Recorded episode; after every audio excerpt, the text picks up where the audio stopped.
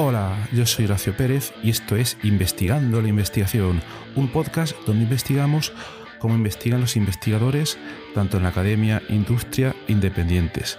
Todo ello mediante entrevistas y debates abiertos, técnicas y estrategias para mejorar todas las partes del proceso investigador y no menos importante, opiniones abiertas que espero llamen tu curiosidad y te hagan también reflexionar.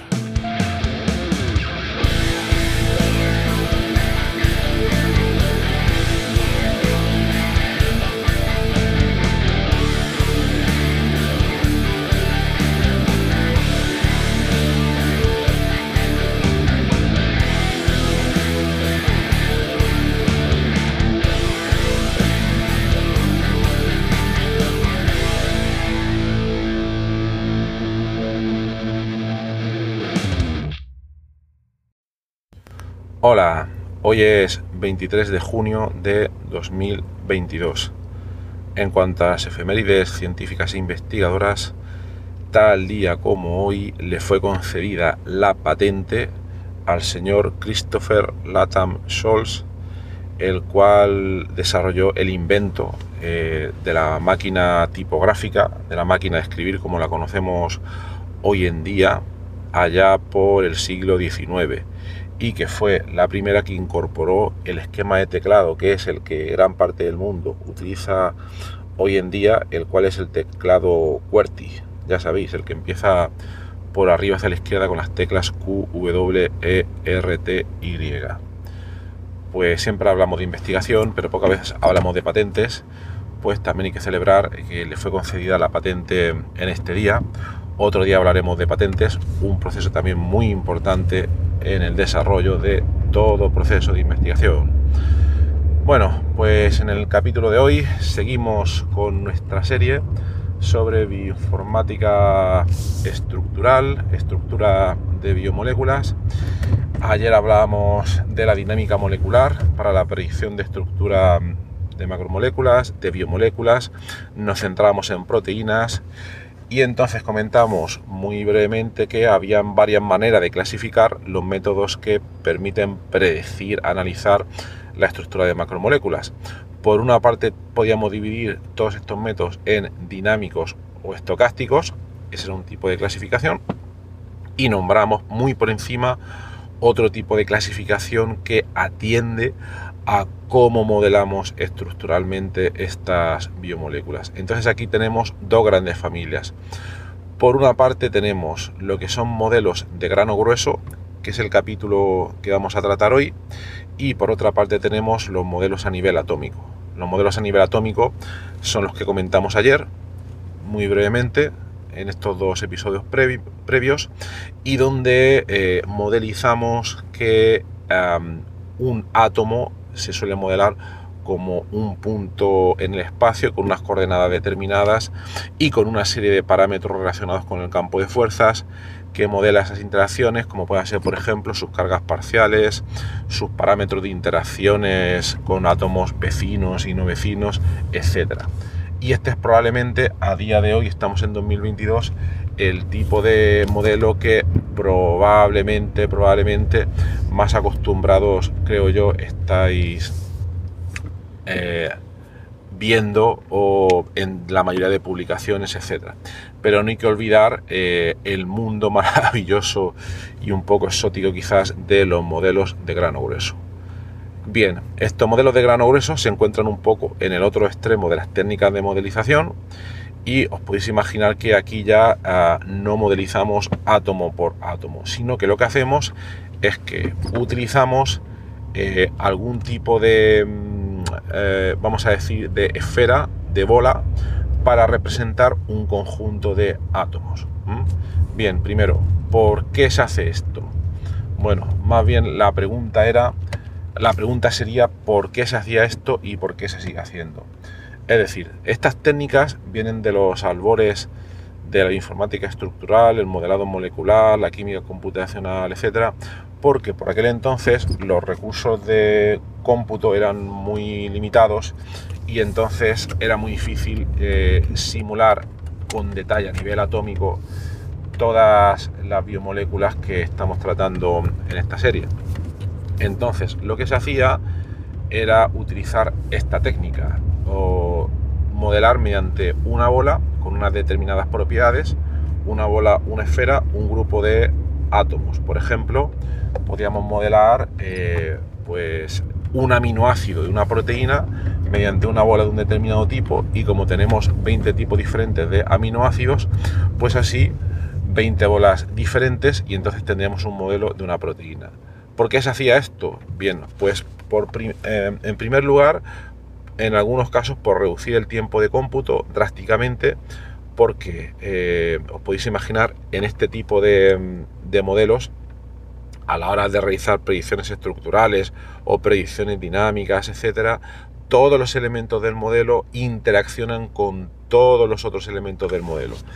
Dicho de otra manera, si tienes 100 elementos en tu modelo, ya sean 100 átomos por ejemplo, hay que calcular un total de aproximadamente de 100 por 100 interacciones. En realidad son menos porque no se cuentan las interacciones de un átomo consigo mismo. ¿Vale? Eso creo que se ve. Pero eh, estamos hablando de básicamente número de elementos al cuadrado. Pero claro, si tenemos una dinámica molecular, una proteína que tiene, me lo voy a inventar, 10.000 átomos, y además hay que tener en cuenta las moléculas de agua que están ahí participando, podemos tener fácilmente una cantidad de 50.000 átomos, 100.000 átomos, y si eso eh, calculamos su cuadrado, pues nos sale un número muy, muy elevado, muy elevado. Entonces, esa es una de las razones, eh, disminuir drásticamente el tiempo de cómputo. Además de que, por otra parte, normalmente en los, modelos, en los modelos de grano grueso no se suelen modelizar o modelar, como lo queréis llamar, las moléculas de agua que forman el disolvente. Con lo cual se reduce todavía más el tiempo de cómputo. Pero bueno, os estaréis preguntando, bueno, eh, todo tiene un coste en la vida. Si se, reduce el tiempo de cómputo, eh, habrá algún efecto secundario, habrá algún problemilla, habrá alguna letra pequeña ahí, ¿no? Eh, dice, bueno, por supuesto que sí. Si no sería todo muy fácil, todo el mundo estaría aplicando modelos de, gran, de grano grueso, ¿no? Bien, pues los principales problemas es que el realismo de los modelos de grano grueso o la precisión de sus predicciones no es la misma obviamente, que en un modelo a nivel atómico. Eso lo podéis imaginar. En un modelo a nivel atómico, por ejemplo, si queremos modelar un enlace por puentes de hidrógeno, tienen que participar una serie de átomos determinados y esa interacción normalmente, normalmente no se va a poder ver en un modelo de grano grueso. Entonces ahí tenemos ya un pequeño problema.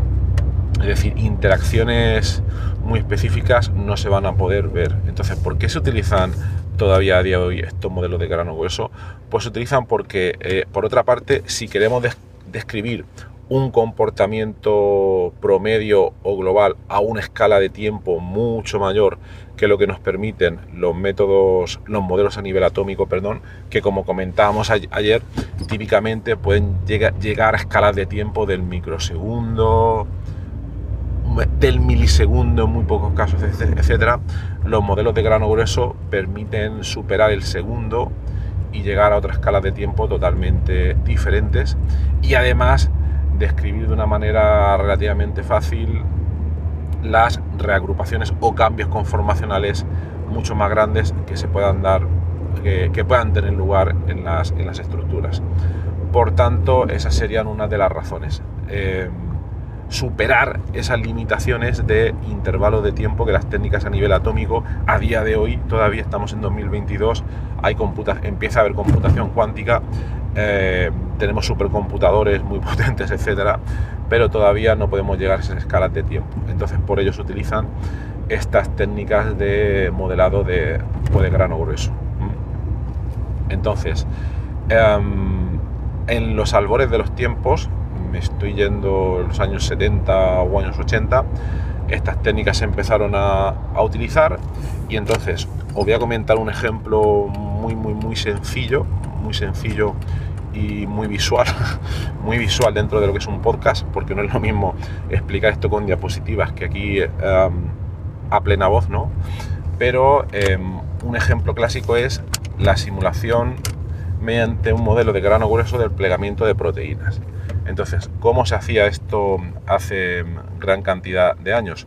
Pues lo que se hacía era lo siguiente, se cogían los aminoácidos de una proteína y se dividían entre polares y no polares, o polares e hidrofóbicos. En primer lugar se hacía esa, esa división, ¿no? Y entonces se utilizaban dos tipos de bolas, el H hidrofóbico y el P polar. Entonces em, se creaba una cadena de bolas totalmente lineal donde si la proteína tenía 20 aminoácidos, 40, 50, pues cada una de esas bolas representaba simplemente H o P. Esa era la cadena lineal. Y luego, para simular el plegamiento, lo que se hacía era poner e, esa cadena larga, os podéis imaginar, en una hoja de papel milimetrado, en una parrilla, en una grid. Y entonces, igual que comentábamos ayer con los métodos estocásticos, pues aquí se aplicaba un tipo de método estocástico donde se empezaban a realizar variaciones en la estructura y donde la función de scoring era una función muy sencilla que, máxima, que simplemente trataba de maximizar el número de contactos entre elementos no vecinos que fueran hidrofóbicos. ¿Por qué?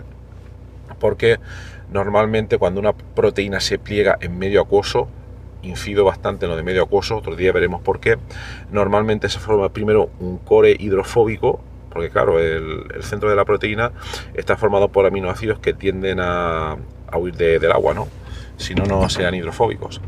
Y entonces con modelos de este tipo em, se, obtenían unos resultados razonablemente buenos, al mismo tiempo que el cómputo necesario no, era demasiado problemático, por otra parte, y por otra parte, este tipo de modelos también tuvieron bastante éxito y siguen teniendo bastante éxito a día de hoy entre la comunidad informática. Con comunidad informática me refiero a gente que ha desarrollado su carrera en ingeniería informática, ciencias de la computación, etcétera, les interesa trabajar para resolver problemas biológicos, pero no es su fuerte y este tipo de problemas eh, es relativamente fácil de modelar y de entender por gente que no tiene unos conocimientos de biología pues bastante profundos. Pues de ahí el gran éxito de este tipo de, pues, de modelos, que eran muy fáciles de ver por gente que no tiene ese perfil más, más digamos, hardcore de modelado de proteínas, bioinformática, etcétera, etcétera, etcétera. Luego, por mencionar algunos casos de éxito o de aplicación, eh, bueno, pues eh, tendríamos, por ejemplo, un caso bastante típico es el modelado de cadenas de ADN. Con este tipo de, modelos podemos tener cadenas de, ADN bastante, bastante largas y donde cada cierto número de pares de bases se modela con una bola de este tipo y bueno, y se calcula ciertas propiedades macroscópicas, eh, se predicen ciertas propiedades macroscópicas para este tipo de, modelos y eh, desde hace tiempo una de las técnicas experimentales más básicas que permite hacer esto son las técnicas hidrodinámicas y se miden magnitudes tales como pueda ser el radio de giro, el radio hidrodinámico, el coeficiente de sedimentación, etcétera, etcétera. Bueno, yo hice mi tesis doctoral en estos temas, algún día lo comentaré más, en detalle. Es, un mundo súper interesante y permitió, permitió este tipo de técnicas de grano grueso. Aquí ya no hablamos de dinámica, sino de técnicas estructurales para modelar estructuras. Permitió, por ejemplo, eh, para uno de mis directores de tesis, José García de la Torre, un saludo si estuvieras escuchando, eh, permitió modelar una cápside de virus de manera bastante, bastante eficiente en la década de los 70, con los recursos de cómputo que habían en aquella época, etcétera, etcétera. Y también tener en cuenta, que no lo he dicho, que en algunos casos muy extremos, este tipo de modelos de grano grueso en general permitían eh, realizar predicciones eh, experimentales bastante precisas utilizando ya no computadoras, etcétera, sino métodos analíticos. Simplemente para que nos entendamos, papel y lápiz, cálculo de integrales y de otras pesadillas, pues ahí también daban un funcionamiento bastante, bastante bueno. Y otra cosa que no he comentado también es que mm, algunos investigadores a día de hoy lo que suelen hacer es, em, hemos hablado aquí de la separación entre modelos de grano grueso y modelos a nivel atómico, pero otros investigadores utilizan ambos al mismo tiempo. Utilizan técnicas de simulación híbrida, donde por ejemplo cogen una proteína a nivel atómico, la modelan eh, realizan su modelo de bolas, luego realizan un tipo de dinámica especial que se llama dinámica browniana, otros dos tipos, y luego cuando esa dinámica ha terminado, mm, en un intervalo de tiempo relativamente grande, segundos, etcétera, luego dan ah, un paso hacia atrás y reconvierten la estructura resultante a una estructura a nivel atómico. Y eso también puede arrojar resultados bastante, bastante interesantes. Este tipo de modelos a día de hoy están teniendo un éxito relativamente bueno a la hora de modelar, eh, por ejemplo, sistemas que son muy flexibles, como puedan ser eh, proteínas desordenadas. ¿Vale? Hemos hablado de proteínas como estructuras globulares, fijas, relativamente flexibles, pero en el mundo de las proteínas desordenadas ahí cambia totalmente la, cosa. Y este tipo de modelos ahí está funcionando bastante, bastante, bastante bien. Y bueno, eh, podría comentar más ejemplos, pero de momento lo prefiero dejar aquí para que no se haga más largo el capítulo. Tener, tener eso en cuenta, que cuando queréis llegar a escalas de tiempo más, más largas o queréis eh, eh, intentar ver cambios conformacionales de mayor escala, pues tendréis que recurrir a estos modelos de grano grueso y para que sepáis que existen. ¿De acuerdo? Bueno, pues nada más. Espero que os haya sido interesante. Continuamos en el próximo episodio y que tengáis un maravilloso jueves y hasta luego.